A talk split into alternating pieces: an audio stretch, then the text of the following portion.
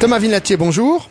Bonjour. Et merci d'avoir accepté notre invitation. Champion de France non classé en 2009, champion de France troisième série en 2010, vice-champion de France deuxième série en 2011, classement international à la fin de 2011, vous êtes 46e mais votre meilleur classement est le 44e place.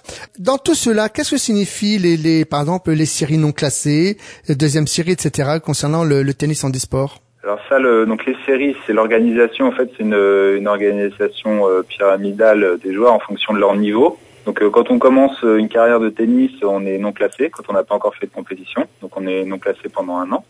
Ensuite, euh, ça, donc ça c'est votre période 2009.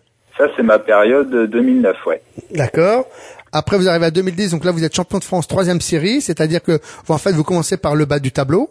Troisième série, en fait, c'est un groupe de joueurs, euh, c'est le groupe le plus important de joueurs. Donc c'est classement euh, assez, euh, enfin classement moyen. D'ailleurs des joueurs qui jouent mais qui n'ont pas un très très bon niveau. D'accord. Ensuite, il y a deuxième série, il y a un peu moins de joueurs dans ce groupe-là. c'est des joueurs qui commencent à avoir un niveau assez intéressant. Et première série, c'est les 12 meilleurs joueurs français en fait. Donc là, c'est les costauds, c'est les big Voilà. mouse. Entre, entre guillemets. Alors vous, on- vous êtes actuellement euh, première série et puis euh, au classement euh, français, vous êtes neuvième. Euh, vous avez déjà affronté euh, Terminator, euh, à savoir Stéphane Houdet. Non, mais j'ai joué son partenaire de double au championnat de France Interclub. Donc euh, C'était Michael Schaeffer, c'est ça? Michael Schaeffer, celui qui était donc euh, numéro un mondial jusqu'à Roland Garros. Ah lui, c'est Hulk. Comme euh, Stéphane Houdet a remporté Roland Garros, c'est lui qui est passé numéro un. Mhm. Et euh, voilà, donc moi j'ai joué euh, Michael Schaeffer euh, contre lui. je l'ai joué deux fois déjà et j'ai mis deux jeux.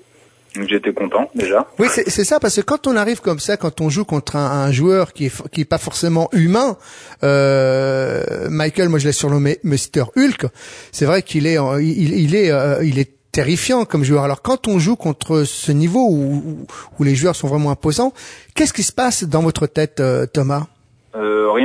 Spécial par rapport à la qualité du joueur en face, mais on sait qu'on n'a pas le droit à l'erreur, donc on, on donne le maximum, on essaie de bien relâcher ses coups, d'être concentré tout le temps. Euh, parce qu'en fait, euh, moi, le, la crainte que je peux avoir face à un joueur comme ça, c'est qu'il s'ennuie en face de moi et que, que ça ne l'intéresse pas du tout. Donc, on- j'essaie d'avoir le maximum de répondants possible et puis euh, de me faire le, le plus plaisir possible. Parce que Et voilà.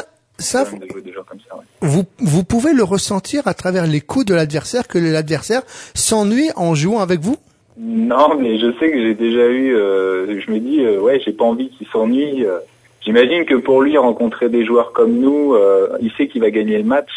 Donc, euh, moi, j'essaie de me donner à fond déjà pour prendre du plaisir personnellement, pour voir ce qui me manque. euh, voilà, je donne un maximum. Je, je, je lâche pas le match, quoi. J'essaie de faire le maximum euh, que je peux faire.